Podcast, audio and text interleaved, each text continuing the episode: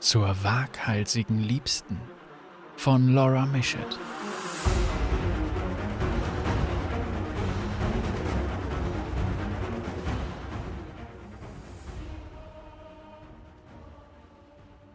Fayette warnte ihre Gäste immer, dass die Reise von den Schatteninseln zurück zum Anleger des Gasthauses zur waghalsigen Liebsten eine ganze Wache dauern würde. Das Gasthaus thronte einsam auf einer winzigen Felseninsel.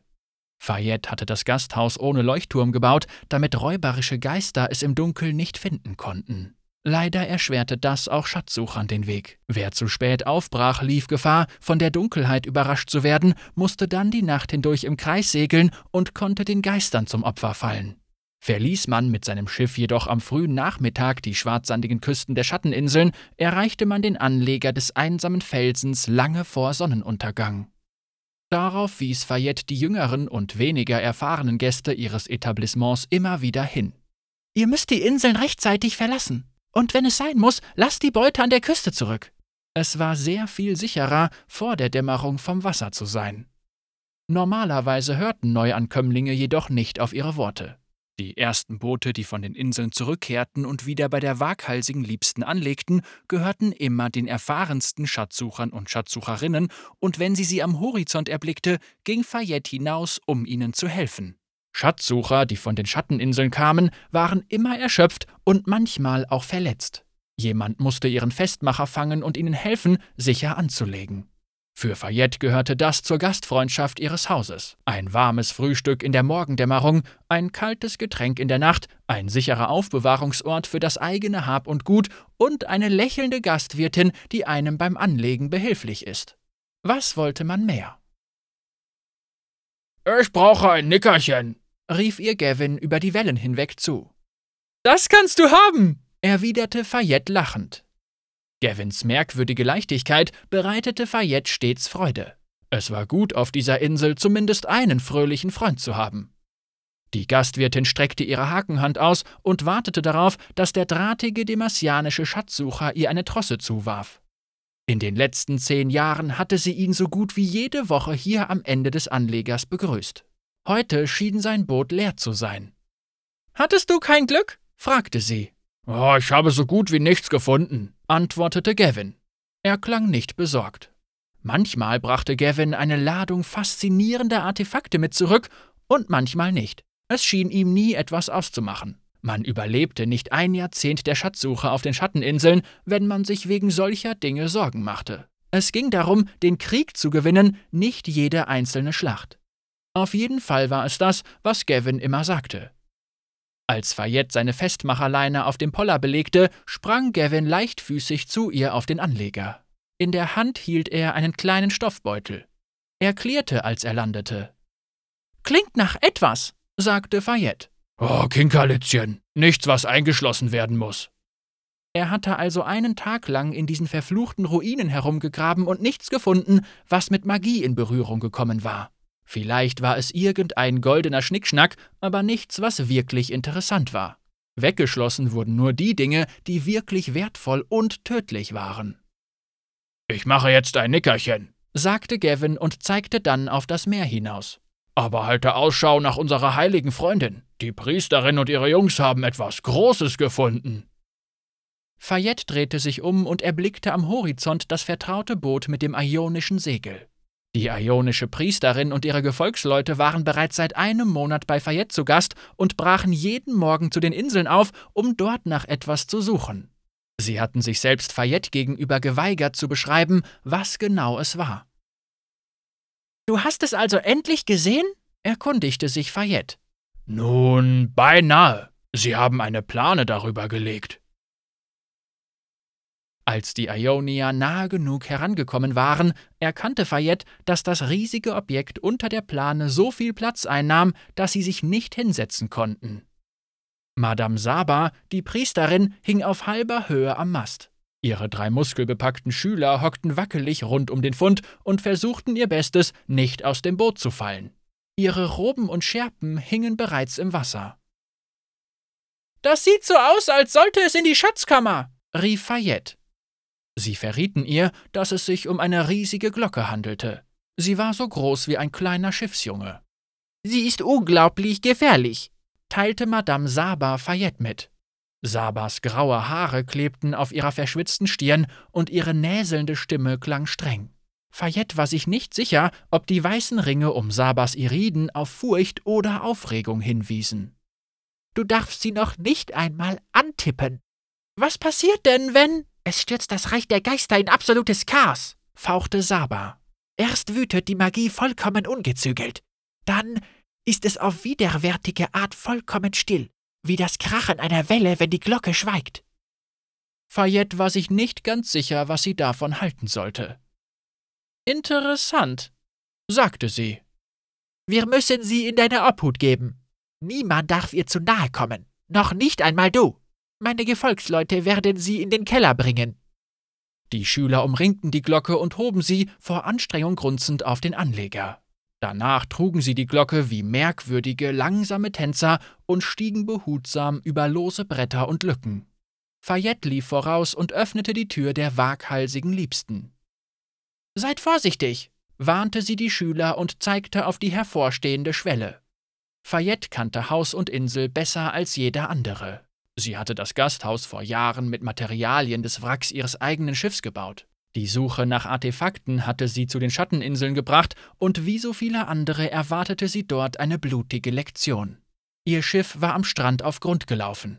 Eine Woche verging, bevor sie gerettet wurde, und in dieser Woche wurde sie nicht nur von ihren eigenen salzwasserverseuchten Rationen sehr krank, außerdem trennte ein kreischender Wicht ihr auch noch den Arm unterhalb des Ellbogens ab. Aber diese Art tödlicher Lektion wartete häufig auch mit einer wertvollen Belohnung auf. Fayette fand ihre Beute halb vergraben im dunklen Sand neben dem Wrack ihres Schiffs.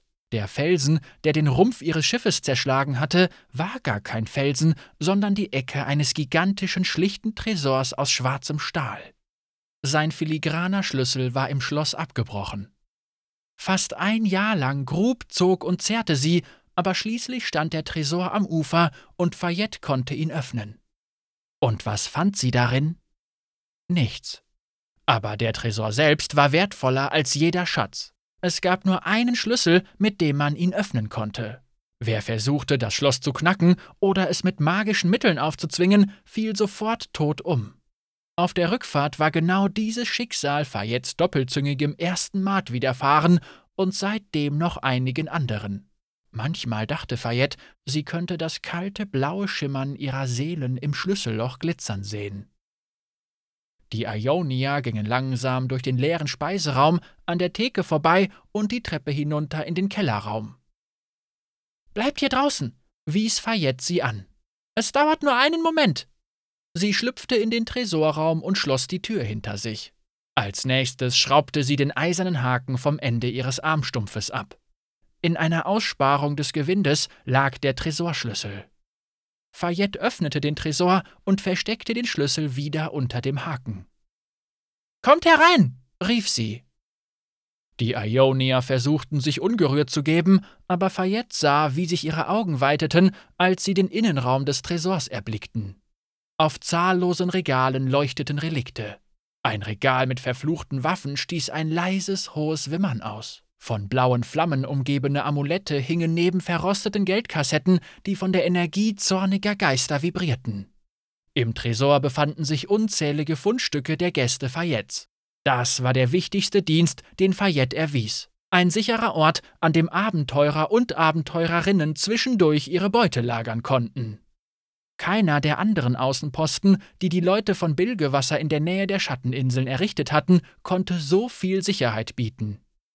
Normalerweise lasse ich es nicht zu, dass die Gäste ihre Gegenstände persönlich hier deponieren, informierte Fayette die Ionia. Aber diese Glocke stellt ihr lieber selbst ab. Berührt die Regale nicht.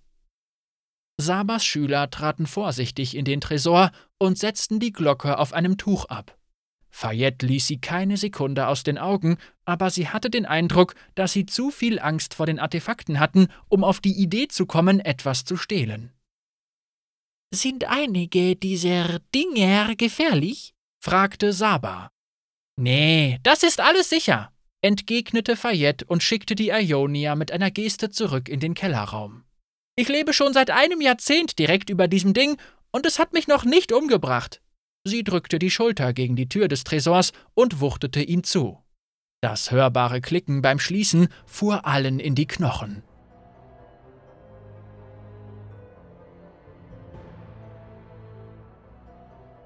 In dieser Nacht kamen die meisten Boote zurück. Ein paar Gesichter fehlten, aber Fayette zählte sie erst dann zu den Toten, wenn ihre Geister auf den Inseln gesehen wurden. Hier und jetzt konzentrierte sie sich auf wichtigere Dinge. Einige der Gäste, die noch am Leben waren, hatten sie hinter der Theke in die Ecke gedrängt und stritten sich mit ihr. Du könntest den Vastaya zumindest umquartieren, bat Vakesi. Er war ein Problemlöser aus Piltover, der für irgendeinen Clan arbeitete. Er trug Samtwesten, wollte alles genau nach seinem Willen haben und war unheimlich anstrengend. In den letzten zwei Monaten hatte Fayette gehofft, er würde einfach auf den Inseln sterben. Ich soll Kesk umquartieren? Da würde ich lieber dich umquartieren, aber im Moment haben wir keine leeren Zimmer. Wir sind komplett belegt. Sechs kleine Schiffe konkurrierten um den Platz am Anleger und sechs Schatzsucher, drei ionische Schüler und 15 Matrosen quetschten sich in ein Gasthaus mit nur zwölf Zimmern. Kesk stampft und kratzt mit seinen Hühnerfüßen direkt über meinem Bett, jammerte Wake. Du solltest mit ihm direkt reden. Das haben wir doch versucht, sagte Jolera. Sie war eine noxianische Händlerin. Zumindest gingen alle davon aus, dass sie das war.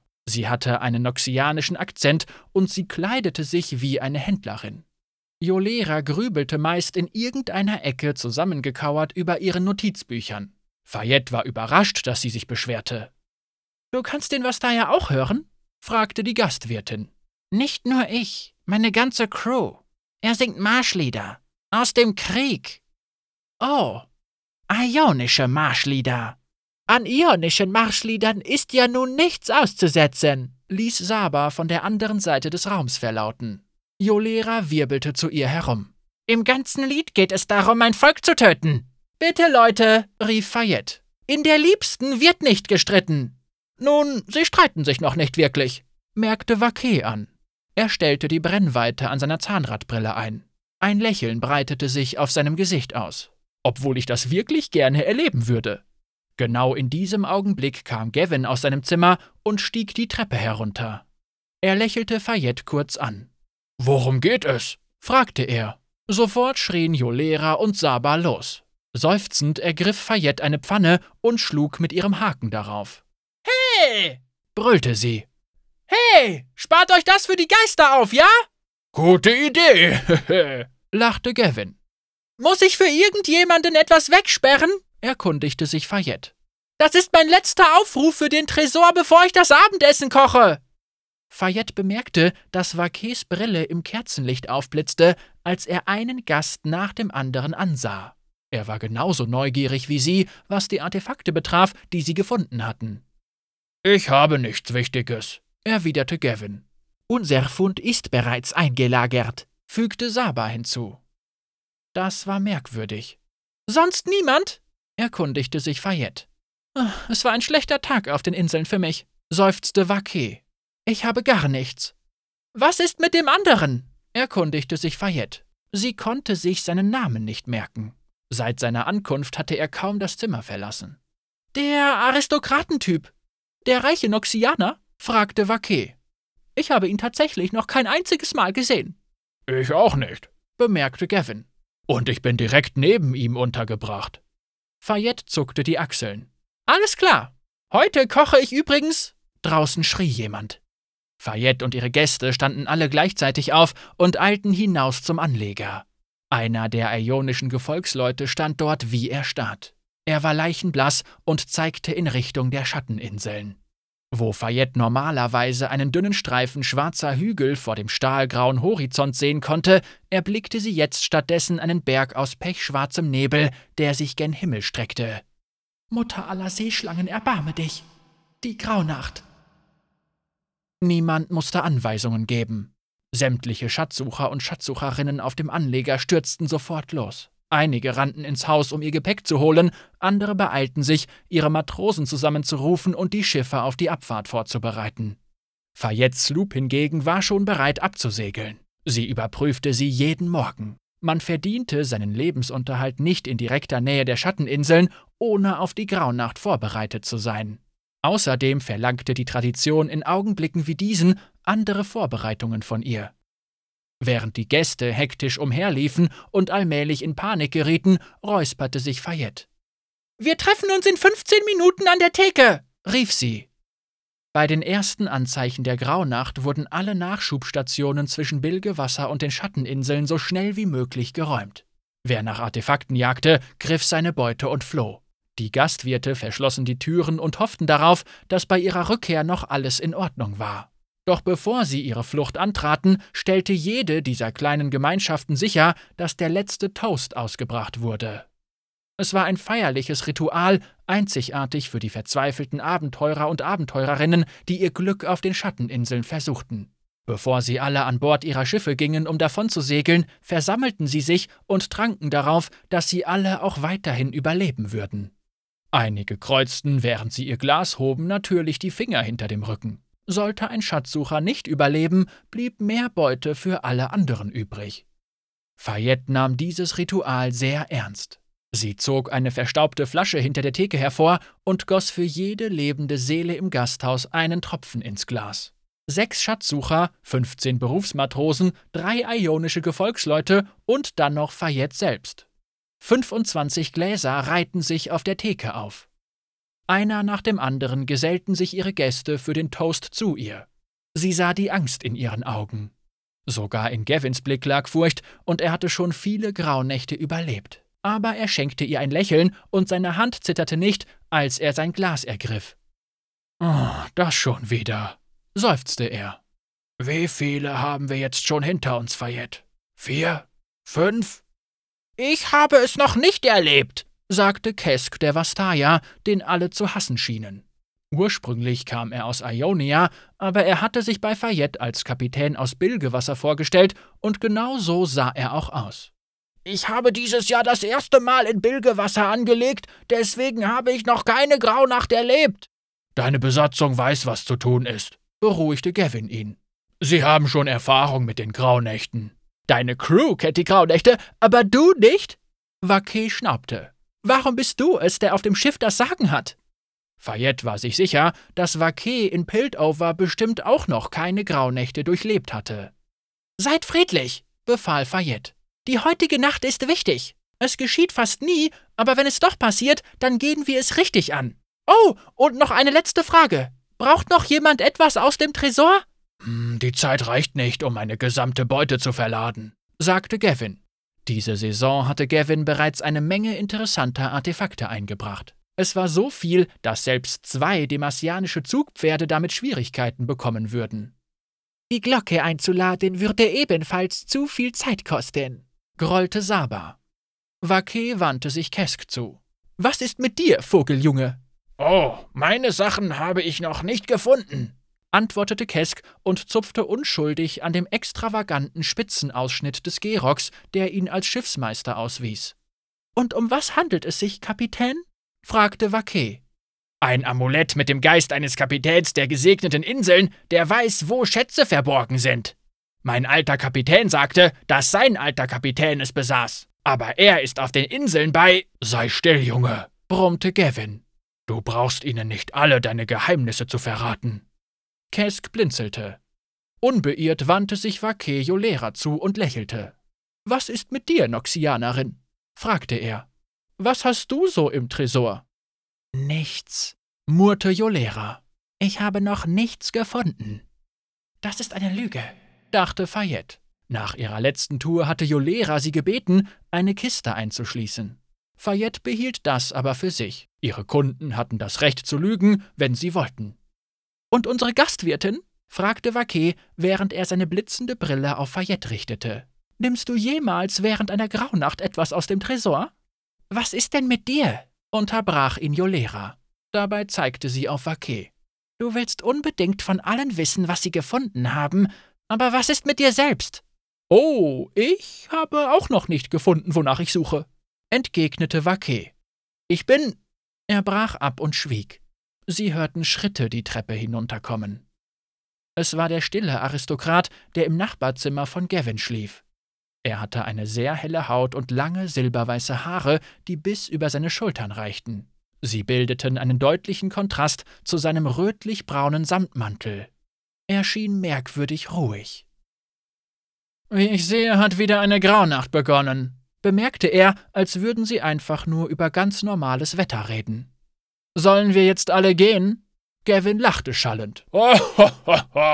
das wäre wohl besser. Ansonsten werden die Geister euch ertränken.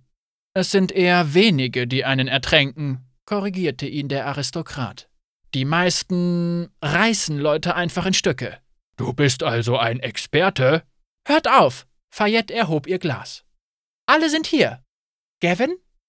Da er der älteste anwesende Schatzsucher war, oblag die Ehre ihm.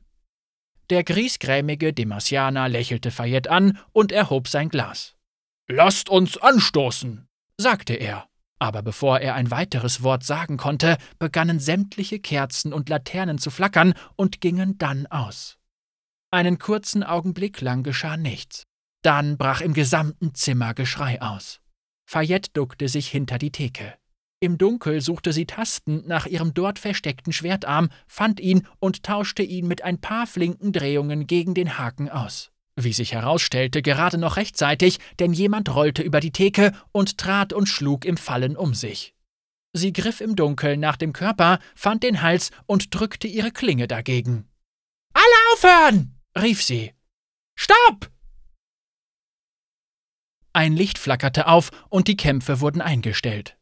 Fayette nahm ihr Schwert von der Kehle des Matrosen, den sie festgehalten hatte, stand auf und erblickte den noxianischen Aristokraten, der mit einer Lampe in der Hand gelassen in der Mitte des Raums stand. Um ihn herum jedoch herrschte Chaos. Vaquet kauerte auf dem Boden und war von etwas umgeben, das wie leuchtende Bärenfallen aussah. Einer der ionischen Schüler und zwei der Matrosen Joleras kauerten in der Nähe auf den Bodenbrettern. Blaugrüne Kiefer aus Licht hielten ihre Knöchel fest. Bei dem Versuch fortzukriechen, ächzten sie vor Schmerzen. Einer von Kesks Matrosen lag tot auf dem Boden und hielt einen Dirk in der Hand. Gavin stand über ihm und von den beiden Dolchen in seinen Händen tropfte Blut. Er hat mich angegriffen, sagte Gavin und klang bestürzt. Jolera versteckte sich unter einem Tisch, Kesk versteckte sich auf einem Tisch. Saba, die von einem Haufen stöhnender Seeleute umgeben war, wischte sich die Knöchel ab. Was ist das? verlangte sie zu wissen und zeigte auf Vakes Fallen. Also gut, ich habe gelogen. Heute habe ich auf den Schatteninseln gefunden, wonach ich gesucht hatte. Vake wedelte mit der Hand und die Fallen ließen ihre Opfer los. Sie fielen stöhnend zu Boden. Mein Clan will diese Apparaturen auseinandernehmen, analysieren und dann nachbauen, um noch mehr davon herstellen zu können. Sie binden nicht den physischen Körper, sondern den Geist. Sie stören die Geisterwelt, rief Saba. Du hast Davy umgebracht, schrie Kesk Gavin an. Er hat versucht, mich zu erstechen. Wer hat die Lichter gelöscht? fragte der noxianische Aristokrat. Und obwohl er ruhig und mit gemessener Stimme sprach, verstummten alle und wandten ihm ihre gesammelte Aufmerksamkeit zu. Es sind alle hier. 25 Gläser, 25 Seelen, er nickte in Richtung des Leichnams, der Gavin zu Füßen lag. Einschließlich Davy. Wer hat also die Lichter gelöscht? Jolera schaute sich bereits die erloschene Kerze am Ende der Theke näher an.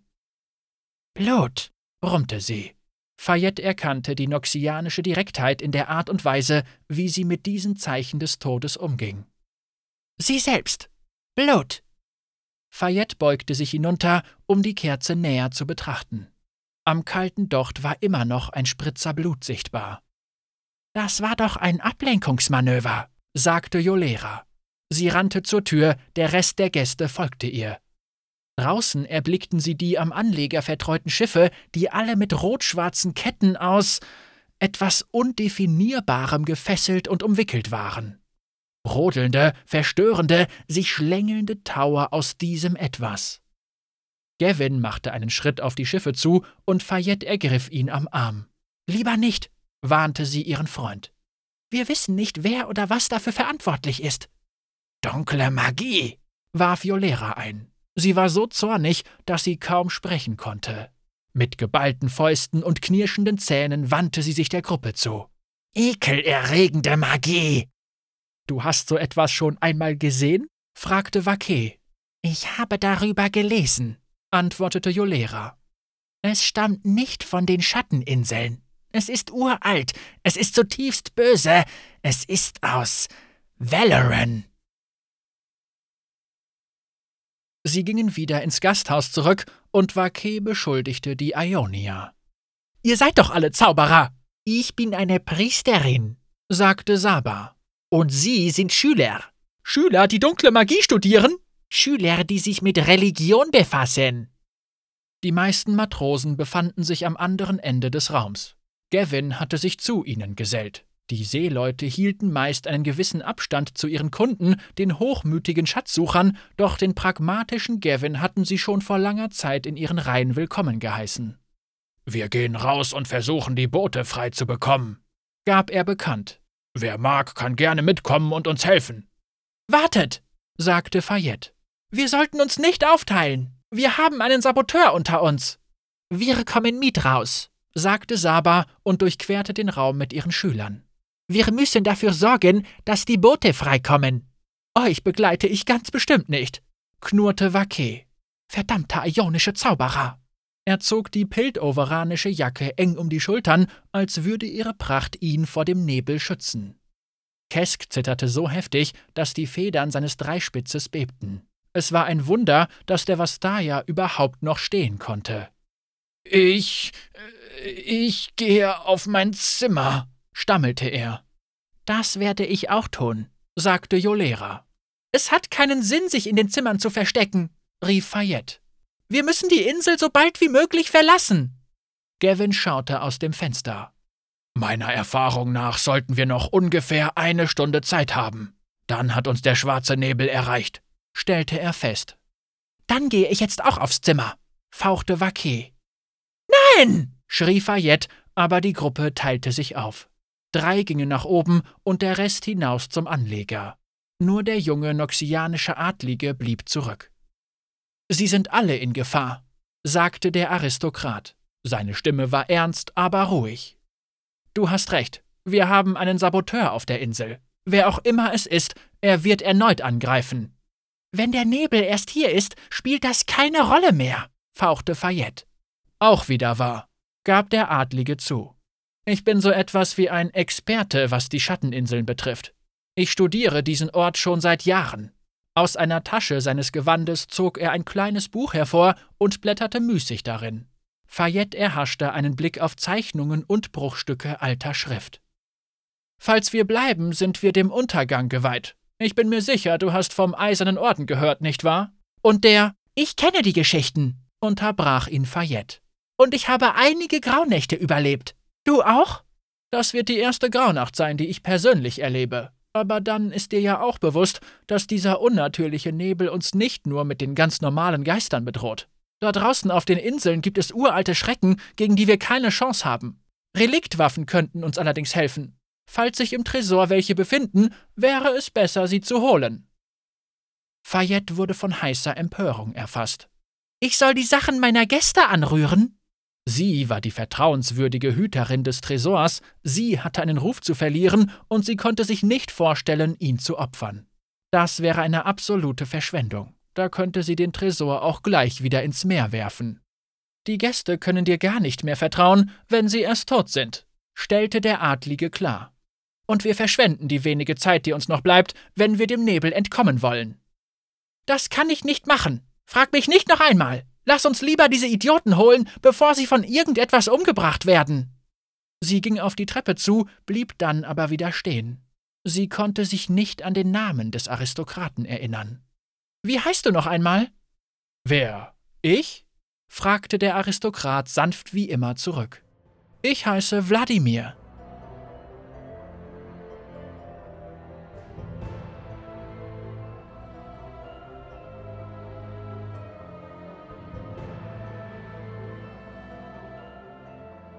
Gavin ging davon aus, dass der schwarze Nebel noch ungefähr eine Stunde benötigen würde, doch der eine oder andere Streif kroch bereits über die Oberfläche des Meeres. Als Fayette mit Wladimir die Treppe hinaufeilte, sah sie durch ein Fenster, wie einige von ihnen auf die Insel zuwirbelten. Im ersten Stock des Gasthauses herrschte Totenstille. Die Türen der Zimmer von Jolera und Vaquet waren geschlossen. Sie steuerte Vaquets Tür an, aber Wladimir ergriff ihren Arm und zeigte auf den Boden. Sie kniff die Augen zusammen und betrachtete die Holzbretter. Irgendein magischer Schutz sorgte dafür, dass sie vor ihren Augen verschwammen, aber dennoch konnte sie die vor der Tür platzierten Fallen erkennen. Bei den Göttern, stöhnte sie. Sie streckte den Arm aus und klopfte an Vaquets Tür. Na komm schon, Mann, wir müssen zusammenhalten. Auf gar keinen Fall, antwortete Vaquet mit durchdringender Stimme. Hier drinnen bin ich absolut sicher. Geister können durch Wände gehen, erinnerte Wladimir ihn. Nun, diese Fallen fangen nicht nur Sterbliche, sondern auch Geister. Was ich sagen will, ist, dass die Geister keine Tür benutzen. Lasst mich in Ruhe! Versuchen wir es mal bei der Händlerin, schlug Fayette vor, aber Joleras Tür war ebenfalls versperrt. Die launische noxianische Händlerin reagierte erst gar nicht auf das Klopfen der Gastwirtin. Diese Leute wollen sterben, regte sich Fayette auf. Das war hier schon immer ein Problem. Dilettanten von Piltover und Noxus spielen auf den Inseln Schatzsucher. Nichts für ungut. Kein Problem, antwortete Wladimir und lächelte leicht. Aber einer von den beiden könnte auch der Saboteur sein, der jetzt einen auf Dummkopf macht. Noch haben wir keine Beweise, sagte Fayette, der dieser Gedanke allerdings auch schon gekommen war. Sehen wir mal nach Kesk. Fayette und Wladimir liefen eilig die Treppe in den zweiten Stock hinauf und fielen auf halbem Weg beinahe über den Leichnam eines Matrosen. Bei den Göttern! schrie Fayette auf. In dem dämmerigen Licht erkannte sie tiefe Schnitte in der Brust des Mannes, aus den Rissen in seiner Kleidung stiegen Rauchfahnen auf. Wer oder was war das? Wladimir beugte sich über die Leiche. Hm, eine Geisterwaffe. Er zog sein kleines Buch heraus und blätterte suchend durch die Seiten. Lass mich mal schauen. Quietsch. Über ihnen war am oberen Ende der Treppe jemand auf ein loses Brett getreten. Wer ist da? erkundigte sich Fayette. Kesk? Kesk klang verängstigt. Kommt nicht näher! Wir kommen rauf! Warnte Fayette. Wladimir warf Fayette einen besorgten Blick zu. Sei vorsichtig. Fayette ging auf, wie charmant sie es fand, dass er sich Sorgen machte. Es war schon eine ganze Weile her, seit das letzte Mal ein gut aussehender junger Mann um ihre Sicherheit besorgt gewesen war. Unwillkürlich lächelte sie zurück. Ich werde mit ihm fertig, sagte sie und rannte die Treppe hoch. Sie hatte ihren Schwertarm erhoben, und das war ihr Glück. Auf der obersten Stufe zielte etwas von oben auf ihren Kopf, und es gelang ihr gerade eben, es zu blocken. Stopp! schrie sie. Wir versuchen zu helfen! Kesk kauerte auf halber Strecke den Flur hinunter, aber irgendetwas lauerte zwischen ihm und Fayette. Sie erkannte vage die Gestalt eines Mannes, die sich als nervöses Zittern der Luft bemerkbar machte, so als hätte man die Schatten eingeschüchtert und in eine menschliche Form gezwungen. Wladimir kam mit der Laterne die Treppe hinaufgeeilt, so dass Fayette es jetzt deutlich erkennen konnte. Es war das Gespenst eines stämmigen Kapitäns, der ein riesiges Entermesser in der Hand hielt. Seine Kleider waren zerrissen und sein durchscheinendes Fleisch hing von trüben Knochen. Fayette sah, dass Kesk etwas in der Hand hielt, ein leuchtendes Medaillon. Du hast gelogen, du hast das Artefakt bereits gefunden. Kesk rieb das Medaillon. Ich wollte nicht, dass es jemand weiß, entgegnete er. Seine Augen rollten in den Höhlen. Es gibt alles Mögliche, was die Leute nicht wissen sollten. Ich habe aus dem Fenster gesehen. Ich habe hinausgesehen ihn schauderte. Er hat etwas im Nebel gesehen, murmelte Wladimir. Er ist verrückt geworden. Banne den Geist, forderte Fayette ihn auf. Ich will nicht! Kesk blickte sie an und bleckte die Zähne. Wie er so auf dem Boden kauerte, konnte Fayette sehen, dass der Rücken seines grandiosen Kapitäns Gerox schweißnass war. Seine Stimme war schrill vor Verzweiflung. Du hast uns in eine Falle gelockt! Fayette blickte den Vastaya mit gerunzelter Stirn an. Zwinge uns nicht, das zu tun, Kesk. Der Kapitän hieb mit seinem schimmernden Entermesser nach ihnen und Wladimir und Fayette sprangen zurück. Als sie ihr Gewicht auf den hinteren Fuß verlagerte, geschah jedoch etwas Seltsames. In den letzten zehn Jahren hatte Fayette wieder und wieder an der Theke gearbeitet, die Zimmer geputzt und den Tresor verschlossen, aber ihr alter Kampfinstinkt schien in ihren Knochen nur einen Winterschlaf gehalten zu haben. Und aus diesem Schlaf wachte er jetzt abrupt auf. Als das Entermesser an ihr vorbeisauste und der Geisterkapitän sich in das Ende seiner Bewegung hineindrehte, erkannte sie eine Lücke und stürzte nach vorne. Bevor er reagieren konnte, umging sie den ertrunkenen Geist und hechtete mit erhobenem Schwertarm auf Kesk zu. Wladimir wich dem Kapitän auf der anderen Seite aus und folgte ihr wie ein violetter Pfeil aus Samt. Er ergriff Kesks Arm und stieß den Vastaya gegen die Wand. Der Geist! schrie Wladimir. Fayette wirbelte mit erhobenem Arm herum. Es gelang ihr ganz knapp, den Schlag des Kapitäns umzulenken, bevor er sein tödliches Werk verrichten konnte. Er beugte sich vor und schrie ihr ins Gesicht. Seinen verfaulten Lippen entfuhr ein madiges Heulen, das ihr bis in die Knochen drang. Seine krallenartige Hand griff nach ihrer Kehle, aber sie drehte sich und nutzte den Schwung des Geistes, um ihn gegen die nächstgelegene Wand zu schleudern, an der er wie eine schimmernde Blase zerplatzte um dann in der Finsternis zu verschwinden. Wladimir lachte und ließ Kesks leblosen Körper fallen. Das Medaillon baumelte von seiner Hand, sein Leuchten erloschen. Zu seinen Füßen sammelte sich Kesks Blut. Gute Arbeit, sagte er bewundernd. Das Medaillon scheint allerdings an seinen Träger gebunden zu sein. Seine Magie schwand, als er seinen letzten Atemzug tat. Wladimir ließ das Amulett in seine Tasche gleiten. Wir sollten ernsthaft erwägen, den Tresor zu öffnen, sagte er. Der schwarze Nebel wird Schlimmeres mit sich bringen. Fayette lehnte an der Wand und wartete darauf, dass ihr Herz wieder langsamer schlug. Sie konnte nicht sagen, ob es daran lag, dass sie doch nicht mehr so richtig in Form war, oder ob sie einfach nahe daran war, vor Aufregung in Ohnmacht zu fallen. Sie hatte vergessen, wie wunderbar ein Sieg in einem richtigen Kampf sich anfühlte. Wir werden diesen Tresor nicht öffnen. Meine Gäste vertrauen mir. Wladimir zuckte die Achseln. Aber wenn sie erst alle tot sind? Fayette spürte, wie sie allmählich ungeduldig mit dem sanften, eleganten Aristokraten wurde.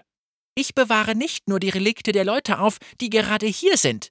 Da sind auch noch die der anderen Außenposten. Und auf den Inseln sind auch noch Schatzsucher, deren Schätze in meinem Tresor gelagert sind. Sie könnten noch am Leben sein.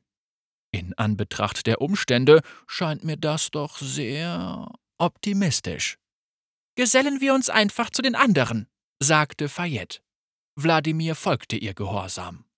Erst als sie wieder das Erdgeschoss erreicht hatten, fiel Fayette auf, dass sie gar nicht gesehen hatte, auf welche Weise Wladimir Kesk getötet hatte. Interessant, dachte sie. Er hat noch nicht einmal eine Waffe dabei. Als Fayette den Eingang des Gasthauses erreichte, verließ sie der Mut. Auf dem Anleger waren die Matrosen und Schatzsucher eilig auf dem Weg zurück ins Gasthaus. Hinter ihnen entstand am Ende des Anlegers ein merkwürdiger Tumult. Das matte Grau des Himmels wich allmählich dem Pechschwarz des raumgreifenden Nebels. Zwischen den ankernden Schiffen schlängelten sich schwarze Tentakel über das Wasser, unter der Wasseroberfläche sah man große, schwach leuchtende Gestalten. Geh wieder rein! Rief Gavin ihr zu. Sie sind hier! Sie drängten sich im Gasthaus zur waghalsigen Liebsten zusammen. Saba war unverletzt, aber von ihren Schülern waren nur noch zwei am Leben. Außerdem wurden vier oder fünf Matrosen vermisst. Alle anderen beeilten sich, die Tür mit Tischen und Stühlen zu verbarrikadieren. Ah, das dürfte nicht viel bringen, seufzte Wladimir. Sie haben euch da draußen gesehen. Sie werden durch die Wände kommen. Sie haben ein Loch in Kesks Schiff gemacht, sagte Gavin. Wo ist Kesk? Tot, antwortete Fayette. Er ist komplett durchgedreht und hat uns angegriffen. Dann sind der Pildoveraner oder die Noxianerin dafür verantwortlich, dass wir hier in der Falle sitzen, zischte Saba. Sie sind als einzige nicht hier bei uns. Einer von ihnen muss den Zauber gewirkt haben. Fayette runzelte die Stirn. Es erschien ihr zweifelhaft, aber es war im Bereich des Möglichen. Es muss einer der beiden sein, sagte Gavin. Zumindest scheint es wahrscheinlich, oder? Beide haben sich oben eingeschlossen, sagte Fayette. Wir könnten sie. Ich will meine Waffe, erklang in diesem Moment eine Stimme. Die gesamte Gruppe drehte sich um und blickte zur Treppe. Dort stand Jolera, und sie hätte keinen schlechteren Zeitpunkt wählen können. Sie wirkte verrückter als ein blutrünstiger Schleusenhai. Öffne den Tresor, verlangte sie von Fayette. Ich will meine Waffe, und dann werde ich gehen. Ich dachte, du hättest keine Schätze, fauchte Saba. Und womit willst du von ihr wegkommen? wollte Gavin wissen. Die Schiffe liegen alle in Ketten. Gib mir einfach meine Waffe! kreischte Jolera, aber da stürzten sich die Matrosen schon auf sie. Sie zerrten sie zu einem Stuhl und Sabas Schüler fesselten sie mit ihren Schärpen. Lasst mich gehen! rief Jolera. Das werdet ihr büßen. Meine Verbündeten sind sehr mächtig. Schneidet ihr die Kehle durch und wir werden sehen, ob das den Zauber bannt, schlug einer der Matrosen vor. Das ist nicht nötig, sagte Saba. Sie ging mit erhobenen Händen auf Jolera zu. Falls sie mit dem Reich der Geister in Verbindung steht, werde ich es spüren. Gavin rollte mit den Augen. Wirklich? Du kannst Magie erspüren? Das glaube ich nicht. Ich habe erlebt, wie Menschen Magier erspürt haben. In Demacia gab es mal einen Jungen, der es erspürte, aber er. Magie verbindet alles, beharrte Saba. Mein Orden zeichnet es auf. Wir spüren Veränderungen, Windungen, Durchbrüche. Dann zeig es uns, sagte Fayette. Im Raum wurde es ganz still. Sogar Jolera schwieg, augenscheinlich eher fasziniert als verängstigt. Saba hielt die Hände neben den Kopf der Händlerin und flüsterte Worte, die Fayette nicht kannte. Einen Moment lang schmeckte sie heißes Metall auf der Zunge. Dann trat Saba einen Schritt zurück.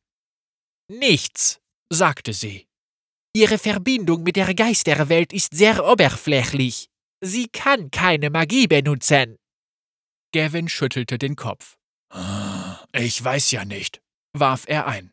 Ich wette, sie kann es vor dir verbergen. Damals in Demacia. Bindet mich los oder ihr werdet es bereuen, platzte Jolera heraus. Sie sah Fayette direkt in die Augen. Du wirst mich losbinden. Du hast hier das Sagen. Doch noch bevor Fayette entschieden hatte, was sie tun sollte, wurde der Boden hinter der Theke aufgesprengt und Geister quollen in den Raum.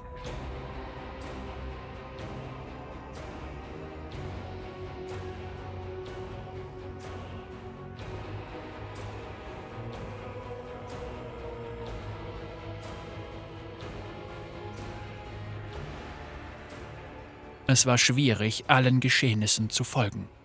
In einem verrückten Chaos stiegen die schemenhaften Gliedmaßen von Geistern, begleitet von einem jammernden Geheul aus dem Keller auf. Fayette sah verzerrte, wütende Gesichter voller Reißzähne, die sich über den Rand der Theke ergossen, wie Schaum aus einem Topf, der vergessen auf dem Herd überkochte.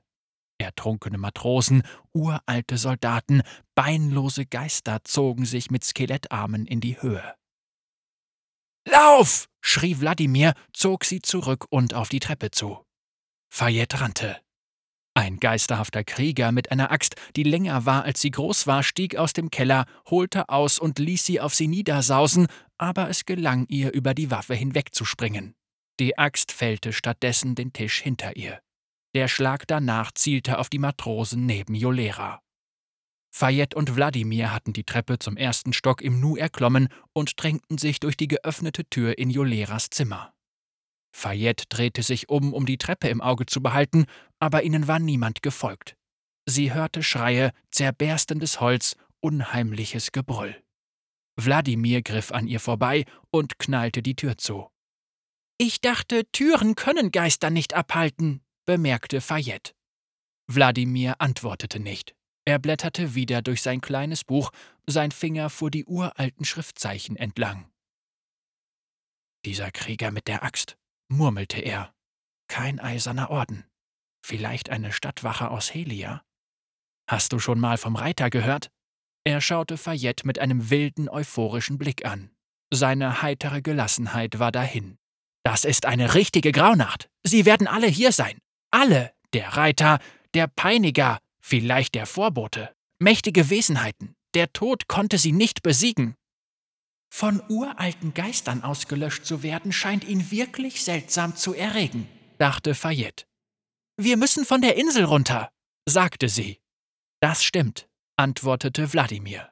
Du hast Glück, dass ich hier bin, um zu helfen. Meine Wohltäter und ich, wir wissen eine Menge über die Schatteninseln. Eventuell kann ich herausfinden, was die Artefakte im Tresor bewirken. Eines von ihnen könnte in der Lage sein, den Zauber zu bannen, der auf den Schiffen liegt. Fayette wurde übel. Ich kann das nicht. Ich kann den Tresor nicht öffnen. Wladimir stellte sich neben sie und zeigte ihr eine Seite seines Buches. Fayette sah komplizierte Illustrationen alter Geräte und Waffen. Beschriftet waren sie in einer Sprache, die sie nicht kannte. Meine Wohltäter haben mich hierher geschickt, damit ich diese mächtigen Gegenstände finde. Zeig mir einfach den Tresor, Fayette. Wieder wurde sie von Zorn erfüllt, und bevor sie sich unter Kontrolle hatte, hatte sie Wladimir bereits weggestoßen. Niemals! beharrte sie. Wie oft muss ich es dir noch sagen? Aber Wladimir wirkte nicht eingeschüchtert. Stattdessen war sein elegantes Lächeln einem merkwürdigen Stirnrunzeln gewichen. Er erschien ihr enttäuscht. Nun gut, sagte er, wie du meinst. Dann gehe runter und kämpfe mit dem, was wir haben, wenn du das für so schrecklich schlau hältst. Kochend vor Wut drehte Fayette sich zur Tür um. Als sie sie öffnete, stand sie einer Welle aus Blut gegenüber. Sie füllte den gesamten Flur vom Boden bis zur Decke aus und krachte so machtvoll gegen sie wie ein schwingender Ausleger auf einem Segelboot. Sie spürte, dass sie gegen die Wand am Ende des Raums geschleudert wurde. Blut schoss ihr in die Augen und in den Mund. Danach finstere Verwirrung. Ein Durcheinander an Gedanken. Hatte sie sich den Kopf gestoßen? Sie war sich nicht sicher. Ein seltsames Gewicht legte sich um ihren Hals, als hätte dort jemand ein eisernes Halsband geschlossen. Fast so schnell wie es gekommen war, floss das Blut wieder von ihr weg. Überraschenderweise stand sie, was merkwürdig war, da sie gar nicht versuchte zu stehen. Und sie ging, was noch merkwürdiger war, denn ihre Augen waren geschlossen und sie versuchte definitiv nicht zu gehen. Sie zwang sich nacheinander die blutverschmierten Augen zu öffnen und erkannte, dass sie mit ruckartigen Schritten die Treppe hinunterging, mitten in den Kampf hinein. Vollkommen gleichgültig, was sie versuchte, es gelang ihr nicht, sich umzudrehen. Irgendein schrecklicher Zauber hatte von ihr Besitz ergriffen. Fayette konnte auch ihren Kopf nicht drehen. Sie sah die Geister aus dem Keller quellen und sich auf Saba und ihre Schüler stürzen. Sie konnte Gavin sehen, der mit gezückten Dolchen einer knöchernen Klaue auswich. Sie sah Jolera, die auf dem Boden lag. Als nächstes bemerkte sie, dass ihre Füße feucht wurden und hörte ein gurgelndes Geräusch. Obwohl sie den Kopf nicht bewegen konnte, erkannte sie im Augenwinkel, dass Ströme von Blut auf unnatürliche Weise gemeinsam mit ihr die Treppe hinunterflossen. Beseeltes Blut. So etwas hatte sie erst vor kurzem gesehen. Sie hatte doch. Oh, bei der bärtigen Dame. Das war es, was die Boote festhielt. Ketten aus Blut. Im Speisesaal erhob sich das Blut, um für sie zu kämpfen. Ein Geist wollte sich auf sie stürzen, und das Blut schoss vor und pfählte ihn. Ein anderer Geist bewarf sie mit einem Balken, aber das Blut schwoll zu einer Mauer an und stieß ihn zur Seite. Mit einer für sie uncharakteristischen Gelassenheit beobachtete Fayette sich selbst, wie sie die Wand des Zimmers entlang ging, dabei ihre schreienden und sterbenden Gäste passierte, bis sie zum Loch im Boden hinter der Theke gelangte. Sie sprang hinein. Wasserverspritzend landete sie in dem darunter gelegenen Keller. Der Raum stand einen guten Fuß hoch überflutet und an anderer Stelle drang rauschend noch mehr Wasser ein. Als sie zum Stehen kam, schwang unter ihrem Kinn etwas nach vorne. Einen Augenblick lang konnte sie es erkennen. Ein leuchtendes Juwel, das an einem einfachen Lederband hing. Ein Artefakt von den Inseln? Werde ich von jemandem kontrolliert? Im Tresorraum bewegte sich ihre gute Hand zu ihrem Schwertarm. Sie zog sie mit aller Kraft zurück, aber das Juwel um ihren Hals blitzte strahlend auf und ihre Hand bewegte sich ruckartig zu ihrem Ellbogen und schraubte den Schwertaufsatz von der Metallkappe. Sie beobachtete sich selbst, wie sie den Tresorschlüssel aus dem Versteck holte und ihre Hand sich auf das Schloss zubewegte. Wieder wallte heißer Zorn in ihr hoch. Sie konzentrierte ihren ganzen Willen auf ihre Hand, und sie hielt in der Bewegung inne. Sie hatte die Zähne fest zusammengebissen. Ihr Gesicht war heiß. Sie konnte spüren, wie der Schweiß auf ihrer Stirn perlte. Du wirst diesen verdammten Tresor nicht öffnen, dachte sie. Aus welchen Tiefen du auch immer hervorgekrochen bist, es wird dir nicht gelingen. Doch zu ihren Füßen plätscherte es. Wie ein Springbrunnen stieg eine Blutsäule aus dem Wasser. Sie verengte sich zu einem zerbrechlichen Arm, der in einer anmutigen Hand endete. Sie nahm ihr den Schlüssel aus den Fingern und steckte ihn in das Schloss. Die Tür klickte. Das war zu viel. Fayette wurde ohnmächtig.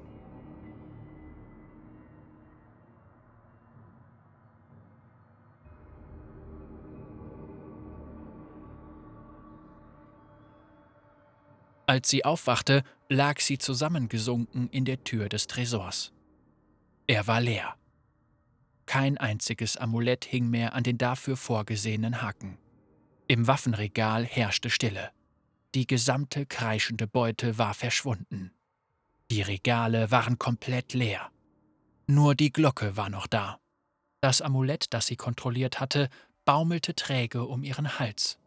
Rasend vor Wut zerriss sie das Lederband, warf das Amulett auf den Boden und zertrat es mit dem Absatz ihres Stiefels. Ich kann niemandem trauen, wurde ihr klar. Wie lange war ich bewusstlos? Sie schraubte ihren Arm wieder an und wankte durch das ansteigende Wasser auf die Treppe zu. Es strömte durch eine Öffnung in der Wand hinter dem Tresor in den Raum. Die Geister hatten das Gasthaus gründlich verwüstet. Sie sah Brandspuren auf den Stufen, Kratzer von Krallen an den Wänden, aber keine Geister. Auch im Erdgeschoss des Gasthauses traf sie keine an. Überall stapelten sich zertrümmerte Tische und Stühle. Fayette erblickte Jolera, die bewegungslos neben dem Stuhl lag, an den sie gefesselt gewesen war. Zwei weitere tote Matrosen lagen quer über der Theke. Und in der Mitte des Raums hatte sich Saba siegreich über Gavin aufgebaut. Fayette, keuchte sie. Er hat den Spruch gewirkt. Oh, ich habe überhaupt nichts gemacht, stöhnte Gavin. Mit einer Hand hielt er seinen Bauch. Blut rann ihm durch die Finger. Er ist ein Magier, rief Saba. Ich habe seine Verbindung zum Reich der Geister erspürt. Sie zerrte Gavin am Kragen in eine sitzende Position. Sie ist verdorben. Dunkel. Er schrie vor Schmerzen auf. Oh, ich bin ein Magier, aber ich habe es nicht getan. Fayette erstarrte. Was? Oh, das ist der Grund, warum ich Demacia verlassen habe, stöhnte er. Ein nervöses Lächeln schlich sich auf sein Gesicht und ein Tropfen Blut tropfte von seinem Mundwinkel. Ich bin ein Magier, Fayette. Was glaubst du, wie es mir sonst all die Zeit auf den Inseln gelungen ist, am Leben zu bleiben? Du. du hast mich angelogen? Sie hatte ihn für ihren besten Freund gehalten. Tag für Tag hatte sie sein Boot am Anleger festgemacht. Wie war es ihm gelungen, es so gut zu verbergen? Ich habe dich nicht angelogen, antwortete Gavin hustend. Ich habe dir nur nicht die ganze Wahrheit erzählt. Saba entfuhr ein hohes, grausames Lachen. Hahaha, Fayette, wir werden ihn töten, und dann wird der Zauber gebannt sein, der auf den Schiffen liegt. Saba ließ Gavin krachend wieder zu Boden fallen. Wo sind deine Dolche, Verräter? Ich werde dir die Kehle durchschneiden. Fayette fühlte sich wie betäubt. Warum hat er es mir nicht gesagt? Es war vernichtend. Doch er war verletzt und so gut wie tot. Wenn er der für die Blutmagie verantwortliche Zauberer war, warum war der Zauber nicht schon aufgehoben? Saba wandte sich um, um in den Trümmern nach Gavins Dolchen zu suchen. Pass kurz auf ihn auf! Wir werden diesen dunklen Magier töten! Fayette ließ ihn nicht aus den Augen. Sie sah Gavin direkt an. Sie hatten viele Jahre gemeinsam verbracht und oft gewusst, was das Gegenüber dachte. Auch dieses Mal erkannte Gavin ihre Gedanken. Er nickte und wandte dann den Kopf. Fayette folgte seinem Blick, und da war er. Einer seiner Dolche lag versteckt unter einem zerbrochenen Stuhl. Fayette bückte sich lautlos und hob ihn auf. Mit drei schnellen Schritten hatte sie den Raum durchquert und den Dolch in Sabas Rücken gestoßen. Saba taumelte und fiel, ihre Hände griffen hilflos ins Leere. Fayette eilte zu Gavin. Es tut mir leid, sagte er. Er weinte. Das ist nicht nötig, sagte sie. Ihr fiel auf, dass sie ebenfalls weinte. Rote Tränen fielen auf Gavins Schulter, Spuren des Bluts auf ihrem Gesicht. Wir waren gute Freunde, nicht wahr? sagte Gavin. Er ergriff schwach ihre Hand. Es war der Griff eines Sterbenden. Ich habe es dir nicht gesagt, weil ich mich schämte. In Demacia jagen sie dir Angst ein, wenn du ein Kind bist, so wie ich es damals war. Ich habe mich so geschämt. Ich habe es nie jemandem erzählt. Es muss dir nicht leid tun, beschwichtigte Fayette ihn. Wir kommen hier raus. Nein, werden wir nicht, flüsterte er. Diese dunklen Zauberer, sie sind immer noch hier. Sie? erkundigte sich Fayette. Es ist nicht nur einer. Oh, bravo! rief jemand. Die Stimme klang laut, klar und triumphierend. Es war der hochmütige Tonfall eines Mannes, der fest an die Großartigkeit seines eigenen Plans glaubte. Du hast es endlich herausgefunden, sagte Wladimir.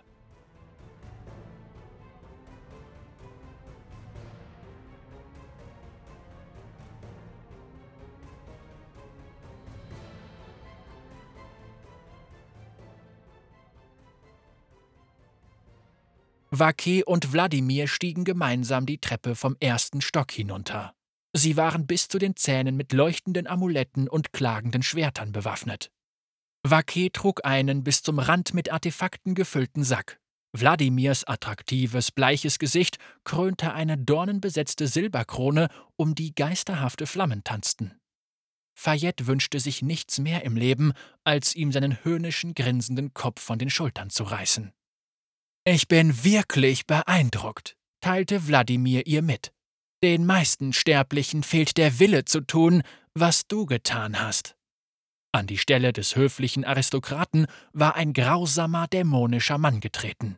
Seine Augen glitzerten blutrot wie Rubine und seine Lippen waren zu einem alterslosen Lächeln gekräuselt. Meine Wohltäter würden sich freuen, dich kennenzulernen, Fayette, sagte Wladimir. Seine Stimme schien voller und lauter zu sein als zuvor. Er wirkte größer. Fayette hatte das Gefühl, als ginge ein hasserfülltes Strahlen von ihm aus. Es musste sich um irgendeine trügerische Magie handeln, die sie nicht erkannte, weil ihr das Wissen fehlte. Aber sie schwieg. Das war ein Monster, kein Mensch. Sie ging die möglichen Fluchtwege durch. Ich nenne sie zwar Wohltäter, aber tatsächlich sind sie Partner. Sie sind genauso alt wie ich und ebenso mächtig, sagte Wladimir und bewegte sich schleichend auf sie zu. Eine wirbelnde Blutmasse folgte ihm. Wenn er den Arm hob, umkreiste das Blut ihn tanzend. Vake verbeugte sich. Du bist mächtig, mein Herr. Wladimir neigte sich zu ihr. Er stank nach Blut. Meine Partner und ich sind an den Schatteninseln interessiert. Wir sind auf der Suche nach gewissen mächtigen Artefakten, die uns im Kampf gegen unsere Feinde hilfreich sein werden. Wir würden dich gerne auf unserer Seite wissen, Fayette. Du hast ein sehr umfangreiches Wissen über die Region. Fayette konnte kaum atmen. Der Blutgeruch war überwältigend. Sie schaute zur Seite. Aha, so ist das also, seufzte Wladimir. Du bist die Letzte, die jetzt noch übrig ist. Es ist wirklich eine Schande, dass dieser starke Lebenswille so vergeudet werden muss. Fayette blickte hinunter auf Gavin. Er war kalt, ausgesaugt. Sie schaute gerade noch rechtzeitig hoch, um zu sehen, wie der letzte Rest seines Blutes nach oben schwebte und Wladimir umkreiste. Wer meinem Kreis beitritt, wird von mir belohnt. Und darum geht es ja bei der Blutmagie. Sie erzählen all diese Gruselgeschichten, aber es geht einfach nur darum, jung und stark zu bleiben und natürlich attraktiv. Der Hass, der Fayettes Herz erfüllte, war so stark, dass sie kaum wusste, was genau sie ihm schreiend an den Kopf werfen sollte. Du, du hast mich gezwungen, den Tresor zu öffnen. Natürlich habe ich das getan. Vaquet hat diesen Ort hier schon seit Wochen unter Beobachtung. Er macht sich hervorragend als guter Piltoveraner, ein entwaffnender Dandy. Aber er hat entdeckt, wonach alle gesucht haben. Wladimir zog Kesks Amulett hervor. Jeder alte Talisman, jede rostige Waffe. Alles, was sich im Tresor befand, gehörte zu unserem Plan. Das Amulett, mit dem ich dich kontrolliert habe, hat Gavin erst heute gefunden, weißt du? fügte er hinzu. Silvers Warnstein, der Stein, der dich hinunter in den Tresor geführt hat. Er traute dir nicht zu, dass du es verwahren könntest. Er dachte wohl, die Ionier würden es ihm abnehmen, aber ich stahl es aus seiner Tasche, als er die Noxianerin beschuldigte. Seltsamerweise war Fayette gekränkt. Er hätte es mir sagen sollen, dachte sie. Ich war allerdings sehr beeindruckt von dem Fund der Noxianerin. Wir hatten nicht erwartet, dass sie über einen solchen Scharfsinn verfügt. Wladimir hob einen bösartig aussehenden Eisenspeer mit Widerhaken hoch. Es würde mich nicht überraschen, sollte sie für die Feinde meiner Organisation gearbeitet haben. Das ist der Speer des Eisernen Ordens. Ich frage mich, ob er die Rache selbst durchbohrt hat. Hinter Fayette erklang eine Stimme. Das wirst du schon bald erfahren.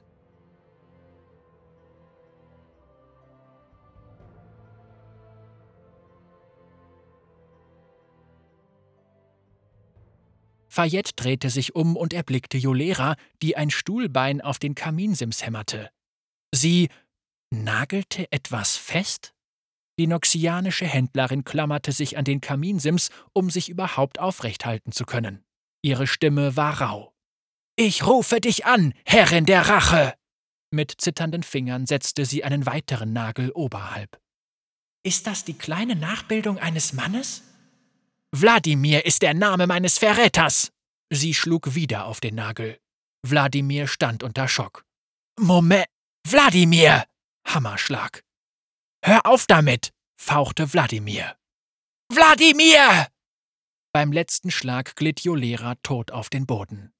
Fayette eilte zum Fenster. Draußen peitschte der schwarze Nebel schneller als zuvor. Die leuchtenden Silhouetten der Geister sprenkelten die Wellen, die an der kleinen Insel vorbei gen Bilgewasser rasten. Die wenigen Menschen, die sich noch im Gasthaus befanden, entgingen ihrer Aufmerksamkeit. Sie drehten und wanden sich über den Anleger und um die Schiffe. Aber etwas am Ende des Anlegers verharrte bewegungslos. Eine große, strahlende, schlanke Gestalt in dunkler Rüstung mit langem schwarzem Haar, das im Wind flatterte. Wladimir fluchte in einer Sprache, die Fayette noch nie gehört hatte. Callista, sagte er. Rache. Was sollen wir tun, Meister? fragte Vaquet mit zitternder Stimme. Jetzt, da er keinen Piltoveraner mehr verkörperte, schien er nur passiv und unterwürfig zu sein. Auf einmal fiel Fayette auf, dass Wladimirs Ketten aus Blut verschwunden waren. Sie stürzte aus der Tür des Gasthauses und rannte zu ihrem Boot. Hinter Fayette knallte Callista einen ihrer Speere in das Holz des Anlegers. Wladimir! brüllte sie. Verräter! Fayette versuchte es zu ignorieren. Sie wich dem riesigen, aber langsamen Geist eines Schlachtermeisters aus Bilgewasser aus und rannte in Richtung einer seitlich der Insel gelegenen kleinen Bucht. Hinter ihr erklang dröhnend Wladimirs Stimme. Du bist eine Hündin, rief er. Dienerin törichter Sterblicher! Verschwinde und belle woanders! Sie hat mich verpflichtet, heulte Callista. Jolera von den Kriegsmaurern. Fayettes Sloop kam in Sicht, aber die Gastwirtin blieb auf dem Strand stehen. Im Sand wimmelte es von leuchtenden Geistern, die unkoordiniert ineinander stießen. Von den unzähligen Geistern am Ufer trug mindestens die Hälfte Waffen, die länger waren, als Fayette groß war. Ich hätte den verdammten Tresor öffnen sollen, dachte sie. Aber jetzt war nichts mehr übrig. Nichts außer der Glocke. Fayette machte auf dem Absatz kehrt und lief zurück zum Gasthaus. Sie erreichte den Anleger genau in dem Moment, als Callistas Angriff die Eingangstür der Liebsten berührte. Es riss sie in Stücke, genau wie den größten Teil der vorderen Wand des Gasthauses. Callista schleuderte einen Speer auf Vaquet und er durchbohrte ihn. In diesem Augenblick schälte sich Wladimir aus den Trümmern der Türöffnung, machte eine Geste mit der Hand und rief Vaquets Blut zu sich. All die Artefakte ließen ihn funkeln. Ich warte schon seit Jahrhunderten auf diese Gelegenheit. Hahaha, lachte er. Wladimir sprang auf Callista zu. Fayette sprang unter den Anleger. Über ihr begann eine Schlacht, wie es sie nur alle Ewigkeiten einmal gab. Das Blut spritzte, Schiffe brachen in der Mitte durch, uralte Amulette erbrachen Ströme von Geistern. Fayette wartete durch Salzwasser, Sie wollte zur Rückseite des Gasthauses. Als sie die andere Seite des Gebäudes erreicht hatte, zog sie sich aus dem Wasser und schob sich die Kante eines zerborstenen Felsens entlang. Den Geistern waren Türen und Fenster gleichgültig, auch wenn sie sie aus Effekthascherei gerne zerbrachen. Sie waren durch den Keller eingedrungen, weil er dem Wasser am nächsten war. Sie mussten die Wand hinter dem Tresor durchbrochen haben. Fayette sprang hinunter ins Wasser, wich einem Geist aus, der nach ihr griff und verdächtig nach Saba aussah und zog sich durch ein gezacktes Loch in der Wand in den Keller. Gavins Geist hatte hier auf sie gewartet. Er hob die Arme, um sie zu umarmen. Das leuchtende grüne Fleisch fiel bereits von den Knochen ab. Fayette! heulte er. Das war nicht Gavins Stimme. Meine Freundin! Fayette schreckte zurück. Das war die Karikatur eines Mannes. Gavin hatte mehr verdient als diese groteske Farce. Sie biss die Zähne zusammen, schwang ihren Schwertarm und mit einem festen, sauberen Schnitt löste sich der Geist in Fetzen schimmernder Luft auf. Dann schnappte sie sich ein loses Brett und ließ es schwungvoll gegen die Glocke krachen. Chaos, hatte Saba gesagt. Der Klang der Glocke erfüllte das Reich der Geister mit Energie. Fayette war sich nicht klar, was das für die Geister draußen bedeutete, aber sie wusste, dass sie sie verwirren und durcheinander bringen wollte. Aber erst einmal war da der Klang. Die Wirkung zeigte sich ohne Verzögerung. Draußen heulten zehntausend Seelen abrupt gleichzeitig los und die Mauern stürzten ein. Der Geist eines blutrünstigen Hais kollidierte kopfüber mit dem Tresor. Splitter schossen durch den Raum und Fayette rannte die Treppe hinauf. Im Erdgeschoss des Gasthauses krochen die Geister aus den toten Matrosen. Fayette wich ihren wieder auferstandenen Gästen aus, sprang über die immer noch klagende Gestalt von Kesk und schlitterte nach draußen. Wladimir kauerte auf dem hinteren Ende des Anlegers. Seine Samtgewänder waren zerrissen und seine Haut war grau und verwelkt. Callista stürzte sich auf ihn und stach immer wieder mit ihrem Speer auf ihn ein. Die Kraft der Glocke hatte ihre Macht verstärkt. Zwischen den Angriffen sah Fayette während eines kurzen Augenblicks, wie er hasserfüllt in ihre Richtung starrte. Bei den Göttern! Er hat mich gesehen! Sie sprang vom Anleger und rannte zu ihrer Sloop. Als sie sie erreichte, war das Krachen der Welle zu hören, gefolgt von einer grauenerregenden Stille. Alle Geister auf der Insel verharrten reglos und schweigsam wie Statuen. Nur der Wind war zu hören, der durch die zerbrochene Takelage der Schiffe am Anleger fuhr und dabei klapperte und wimmerte. Die Geister am Ufer waren mitten in der Bewegung und mitten im Schrei eingefroren, wie die Wachsfiguren in einem ungewöhnlich guten Spukhaus in Bilgewasser. Fayette schlüpfte vorsichtig zwischen den erstarrten Geistern hindurch, ging an Bord ihrer versteckten Sloop und hisste das kleine Segel. Bevor der schwarze Nebel ihr die Sicht auf die Insel nahm, sah Fayette Callista, die schwerfällig und vornübergebeugt Wladimir erneut angriff. Hoffentlich stirbt er, dachte sie, falls er überhaupt sterben kann. Der Wind trug sie flink durch den Nebel. Schon bald würde sie das offene Meer erreicht haben und Kurs auf Bilgewasser nehmen. Eine halbe Minute lang war es merkwürdig still. Danach Dong! Der Klang der Glocke hätte jeden Kanonenschuss übertönt. Ihm folgte direkt danach ein ohrenbetäubendes Dröhnen, als wäre das gesamte Pulvermagazin eines noxianischen Kriegsschiffs auf einmal in die Luft geflogen. Fayette konnte hören, wie das Muttergestein der Insel zerbarst. Der Anleger des Gasthauses regnete als Splitter auf sie herab, und von unten erhob sich eine riesige Menge an leuchtenden, grapschenden, mit den Krallen drohenden Wichten. Sie schnappte sich ihr Ruder und schlug mit so viel Kraft wie möglich nach ihnen. Sie brach Finger und löcherte feuchte Schädel. Tief unter den Wellen dröhnte eine furchtbare Stimme, und mit jeder Silbe erschienen Meerwichte und griffen nach ihrer Sloop. Sie kränkte und bekam Schlagseite, und Fayette war gezwungen, das Ruder fallen zu lassen und sich mit einem Arm am Mast festzuhalten. Doch dann verklang die Stimme der Glocke, und so plötzlich, wie sie angegriffen hatten, fielen die geisterhaften Schrecken auch wieder hinter das Boot zurück. Sie sah, wie sie wie Steine gen Meeresboden sanken. Fayette sackte auf der Bank im Heck ihrer Sloop zusammen und versuchte, wieder zu Atem zu kommen. Jeder Muskel ihres Körpers schmerzte. Ihr Schwertarm hatte einen Riss. Sie war geradezu gespickt mit den Holzsplittern des Anlegers und blutete aus zahlreichen Wunden. In diesem Moment hörte sie es. Etwas näherte sich dem Boot. Ein Mann, der auf einem Floß fließenden Blutes stand. Verflucht seist du, Callista, murmelte Fayette. Wladimir trat an Bord von Fayettes Sloop ohne ein einziges Artefakt der Schatteninseln. Sein eigenes Blut tropfte an ihm herab. Sein Gesicht war von Linien gezeichnet, die zuvor dort nicht gewesen waren. Diese verfluchte Glocke wirkt genauso gut auf die Herren der Rache persönlich, wenn man nur kräftig genug zuschlägt, sagte er. Verschwinde von meinem Boot! Er schenkte ihr ein schwaches Lächeln. Na komm schon, ich bin harmlos. Du solltest uns nach Bilgewasser bringen. Fayette wurde übel, aber als die Sloop auf das mondbeschienene offene Meer zusteuerte, war ihnen beiden klar, dass sie erschöpft wie sie waren, gar nicht erst versuchen würden, einander umzubringen. Ich habe dir doch gesagt, dass es gar nicht anders geht, als den Tresor zu öffnen, sagte Wladimir.